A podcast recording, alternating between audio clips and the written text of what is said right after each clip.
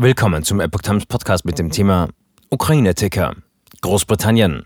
Russlands Vorrat an Präzisionsmunition erschöpft. Ein Artikel von Epoch Times vom 9. Mai 2022.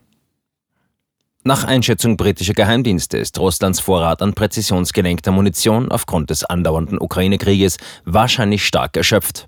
Dies habe die Verwendung alternder Munition erzwungen, die weniger zuverlässig sei, teilte das britische Verteidigungsministerium am Montag mit. Diese sei weniger genau und leichter abzufangen. Russland werde voraussichtlich Schwierigkeiten haben, die bereits verbrauchte Präzisionsmunition zu ersetzen, fügten die Briten hinzu. Insgesamt hat Russlands Invasion in der Ukraine nach Einschätzung Großbritanniens Mängel in der Fähigkeit der Russen zur Durchführung von Präzisionsschlägen in großem Maß offenbart.